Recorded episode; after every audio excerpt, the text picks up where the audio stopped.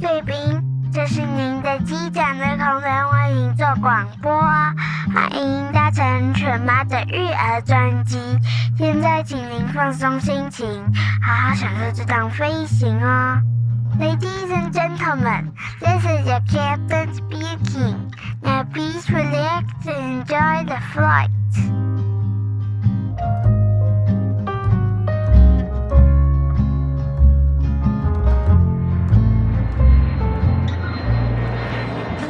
家好，我是犬妈，欢迎光临犬妈的育儿专辑。二零三零年的世界里，你可以想象是什么世界吗？当你早上起床后，智慧助理依照天气与你的身体状况为你准备早餐，搭配服装，确认你没有忘了带东西。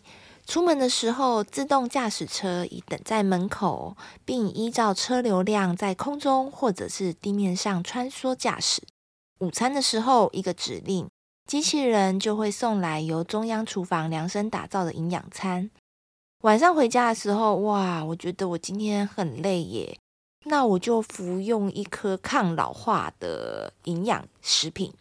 入睡前，智慧助理会透过你的身体状况感知系统，调整卧室的氧气供应、光线与音乐，缓和你的情绪压力，帮助你一夜好眠。以上呢，这些就是韩国知名未来学家朴英淑在《二零三零世界未来报告书》中预测可能在十年内会发生的情节。哇，你们听到这些，会不会觉得好像就是在科幻电影中才会上演的情节？没想到在我们有生之年，可能就会发生耶！本来我一直都觉得这些是好像有点遥不可及。可是，在最近，因为有这个 ChatGPT 的出现，让我不得不正视 AI 真的越来越强大。而且，像在很早之前，其实我们也都会看到一些机器人啊。可是，我们都一直会觉得，哎，要像在电影中演的那样子，好像就是以你的一个这个随身助理呀，或者是真的可以帮你开车啊，家里，然后好像就是有那个机器人，随时都可以把你照顾好好的。现在看起来，这些科技真的都在一步一步的。实现当中，就像特斯拉的发明就是自动驾驶的一个先驱嘛。接下来研发的技术呢，就是有办法让这个自动驾驶到非常的安全。专家的预测是在这十年内，真的计程车可能就要失业了，因为以后就不需要靠司机来驾驶车子，靠无人机就可以了。所以在二零三零年呢，其实将会是人类与 AI 合作的后人类时代。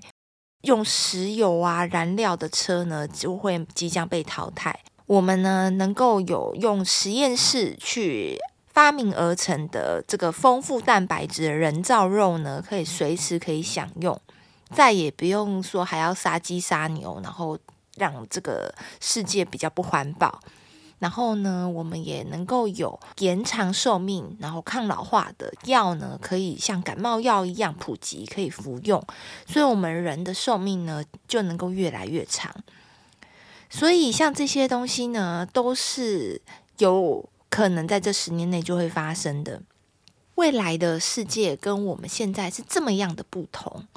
我最近呢也做了非常多的功课，包括呢像《远见》杂志啊、《金周刊》啊，有非常多都针对 ChatGPT 去做探讨，它会怎么样的改变我们人类的世界跟生活。其实 ChatGPT 我觉得它只是一个开端，它最重要是让我们知道这个 AI 的这个技术呢，即将会怎么样的铺天盖地的席卷我们的生活。譬如说呢，像秘书呢、业务啊、运动教练，或者是一些公务员、保全的工作，还有一些很多人认为是金饭碗的工作，譬如说像工程师、律师、会计师、医师、研究员等三十四个工作，都有可能会渐渐的消失，或者是大幅的减少。但其实我们也不要太过的惊慌，因为呢，其实尽管人类智慧技术不断在进步，有一些职业呢，还是需要人类的智慧跟能力，我们是暂时无法被完全取代。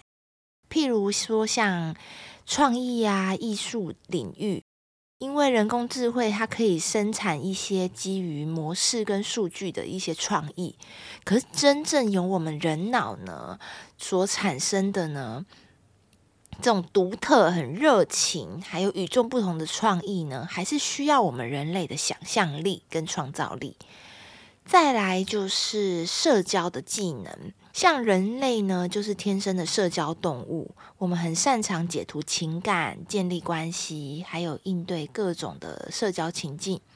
所以，像有很多的职业，譬如说像心理医师、销售员，或者是这种社会工作者呢，其实他真的是没有办法被取代的，因为我们人心嘛，就是非常的细腻。像跟接下来的这个第三个，就是教育跟培训。这方面的呢，也是没有办法被取代的。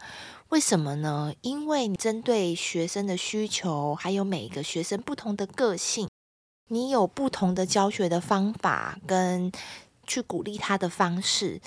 所以呢，像这种太细腻的这种情感的互动，这种是人工智慧呢，目前还没有办法取代的。像人类呢，如果要跟 AI 呢，要拼这个演算能力、效率，或者是劳动力呢，还有这种组织的能力呢，其实我们真的是拼不过它。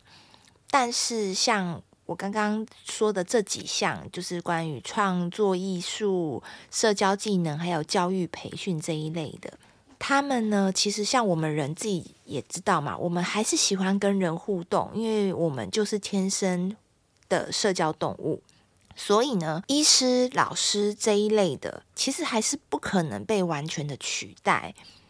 可是呢，取而代之的是老师、医师这些职务呢，他将来他必须要学习要怎么跟 AI 合作，然后让自己的工作更有效率。像在二零三零年的工作地图这一本书当中呢，也有说到。将来二零三零年，全球将有八亿人的工作呢会被机器人跟自动化给取代，相当于全球劳动力总量的五分之一耶。人工智慧专家李开复的大作《AI 新世界》也预测，十五年之内呢，人工智慧将取代美国大约四十趴到五十 percent 的工作。但因为考量到很多的现实因素，实际的就业损失可能会延迟到十年啦，所以不会到真的这么快。可是呢，其实它对我们的就业市场的冲击真的会非常的大，而且十年内，十年超快的，即将就会到来。那大家听到这，有没有赶快检视一下自己现在从事的工作，有没有可能未来会被淘汰？我印象很深刻是，像之前 ETC 就是那个自动收费，以前都不是都会有收费员吗？可是后来有 ETC 的发明之后，就不需要收费员了。所以那时候这些收费员呢，我还记得他们在新闻上还抗议说啊，那他们就失业了。好在呢，后来政府就辅导他们，可能就去做其他的工作了。那大家其实也可以感受到，现在的停车场也都不需要收费人员了。因为都被现在的科技哦自动感应进出，然后自动收费给取代了，所以像这些收费员呢就会失业。我们不可避免某些工作会被机器可以取代，所以呢，在今天的育儿专辑，我们就要来想想，有哪一些工作呢是未来的新兴产业？孩子如果朝这一方面呢去精进。有可能呢，就会成为将来的当红炸子鸡。当然呢，我们其实并没有办法完完全全的去预测孩子未来的世界，就像是我们三十年前也没有办法想象到大飞机变得如此普及的事情。你也想象不到现在的 YouTuber 跟这种什么直播带货主赚的钱可以这么的多，这都是以前没有的职业，所以我们也没办法去受限说小孩子三十年后会有什么样子的发展。未来的新兴产业可能有大概有几个方向，我觉得可以让大家参考一下。首先呢，第一个就是我们刚刚一直不断的在讲的人工智慧相关的产业，所以有一些像是机器学习、自然语言处理或者是图像识别这一类的呢，将来呢就会迅速的崛起。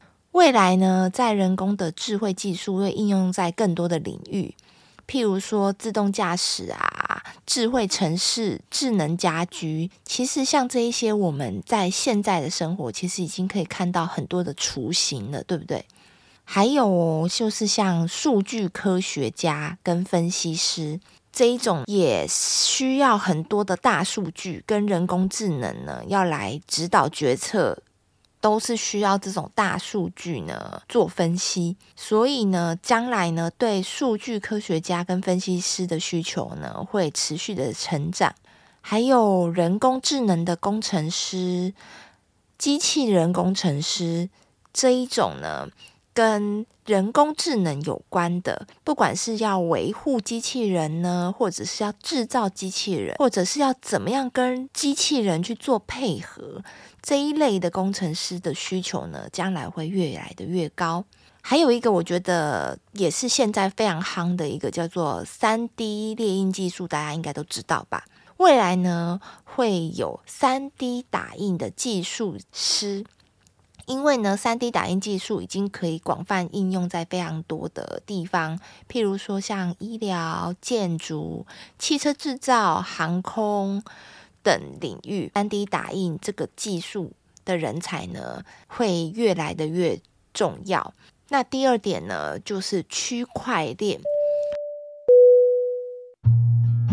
各位贵宾，如果你喜欢我们今天的 podcast 呢，请给妈咪五星好评，别忘了订阅追踪哦。也欢迎你赞助我们喝一牛奶哟。Ladies and gentlemen, if you enjoy our podcast, subscribe and give us five star reviews. Feel free to sponsor us a glass of milk. Thanks very much. 区块链，我相信有很多人跟我一样，就是在这之前其实不是很清楚到底这个是什么。 那我也帮大家就是 Google 了一下，应该说。ChatGPT 了一下，它就是讲说，区块链呢，其实它就是 Blockchain，是一种去中心化的分散式数据库技术。它是一个一个被称为区块的记录所构成的。每一个区块呢，它包含了交易的数据、时间的戳记和指向前一个区块的链接。形成了一条不断扩充而且不可以篡改的一个链式的数据结构。那它这种区块链通常运行在多个参与者之间，它的分散式结构跟加密技术呢，可以确保数据的安全性跟可靠性，从而实现了去中心化的信任。听到这边，应该相信很多妈妈们都跟我一样雾煞煞，想说他到底在讲什么？那我们就来讲一个比较简单的版本好了。其实呢，区块链最初呢，它就是为这种比特币这种加密货币所设计的。它现在其实就是被广泛应用于很多的领域，譬如说供应链的管理，或者是物联网。投票系统、版权保护或者智能合约，它现在被各行各业呢广泛的应用，而且呢，它将来呢还会发展，现在正在努力的呢，想要把它应用在各种金融、物流、医疗或者知识产权这些领域。虽然说我们并没有办法非常了解区块链是什么。但它确确实实的就参与在我们的生活当中。第三点呢，就是生物科技方面。生物科技呢，它就是包括研究生命科学，所以像这些基因研究啊、生物医学啊、农产生产这一方面，未来呢，研究这种关于疾病、抗老化。还有未来就是如何透过实验室呢，就能够生产出高蛋白的肉，还有营养品。是不难想象，其实生物科技呢，一直都是显学。未来呢，科技可以发展到可以发明出抗老化的药，有更多的疾病呢能够被治愈，所以我们人的平均寿命突破一百岁，可能都是习以为常的事情。第四点呢，就是绿色能源类。绿色能源呢，它指的是太阳能、风能、水能等再生能源，取代传统的化石能源，也就是汽油啦。我收集到的一个资料呢，其实有一项职业呢，会是未来的新兴行业，也就是环境保护工程师。因为随着人们呢对环境保护的这个关注度不断的提高，所以其实对这个生态保育啊、环境保护啊，然后不要让这个天气暖化越来越严重的这些工程师的需求，其实也一直在增加当中。像我们也非常多的电影也都在讲这些极端气候嘛，要预防。这些事情的发生呢，其实也是未来人们所关注的一个课题。在第五点呢，就是虚拟现实。大家听过元宇宙吗？如果你没有听过元宇宙的话，那你应该有听过 VR 吧？在虚拟现实技术是指由利用计算机的技术创造出一个虚拟的环境，你就可以让用户进入在里面呢，就可以互相交流。未来啊，这个虚拟的现实可以应用在游戏啊、教育啊、医疗等领域。所以，你们要是没有概念的话呢，建议你们大家可以去研究一下元宇宙。这个其实也是在半年多前呢，我就已经一直接触到的一个课题。可是我直到现在，我还是一直觉得有点排斥，然后有点觉得不可思议。因为它就是将来我们的孩子们可能就是透过一台元宇宙的机器呢，它就是在这个虚拟的世界中交虚拟的朋友，然后还有虚拟的身份。我觉得会对我们这些习惯人跟人交流的这些家长们，现在想起来，我会觉得替自己的小孩子会有一点忧心。毕竟这就是一个趋势，所以呢。我们也只能去适应它，面对它，不断的就是自己也要去接触这些新知，才知道说要怎么样跟上这些年轻人。虽然说 AI 啊，它不断的一直在演化，它想要越来越能接近人类的思考模式，所以现在像 ChatGPT，大家也觉得说它能够做到像智能客服一样，你可以跟他聊天。感觉不出来，其实它就是一个机器人。那我们要怎么样跟它去竞争呢？那就是我们的人性。我们永远一定会比机器人更有人性啊！而且，其实机器人能够帮我们带来非常多的事情。其实我们应该要感觉到很开心，而不是说啊要去焦虑说啊它要取代掉我的工作了。我们应该要很开心，有它的出现呢，可以让我们的工作，譬如说我们要整理数据、收集资料的时候，更加有的有效率。可是呢，它没有办法取代我们的是，它并不知道它要做这些事情要做什么。我因为我们就是下指令给他，他不知道什么叫做选择跟发现意义，他不知道这些是什么。他不管再怎么样，下指令的永远是我们。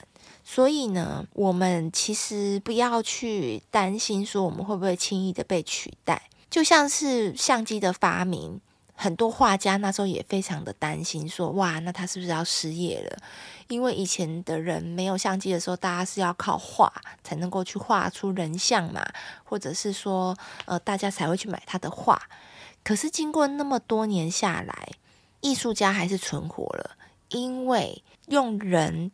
下去做的任何的画作呢，是无法被 AI 给取代的。发明 ChatGPT 的人，他们也强调呢，其实不要去排斥这一类的科技，反而呢，我们应该要抢先懂得怎么样使用这些 AI 的科技，要不然呢，不久以后，我们反而就会被这些善用这个 AI 科技的人给取代了。所以呢，听到这边，大家有没有更加的了解，说 AI 有可能在这十年内就要怎么样充斥在我们的生活周边呢？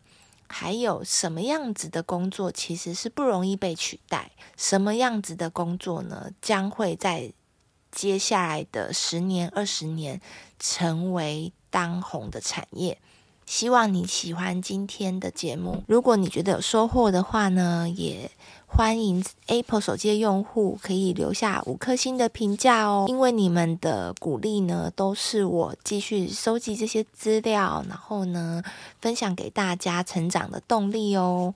那我们就下次见喽，拜拜。各位贵宾，我们即将降落，希望你们喜欢今天的内容，下次要再来听哦。再见，Ladies and gentlemen, now we are ready for landing. Hope you liked today's podcast. See you next time. Bye bye.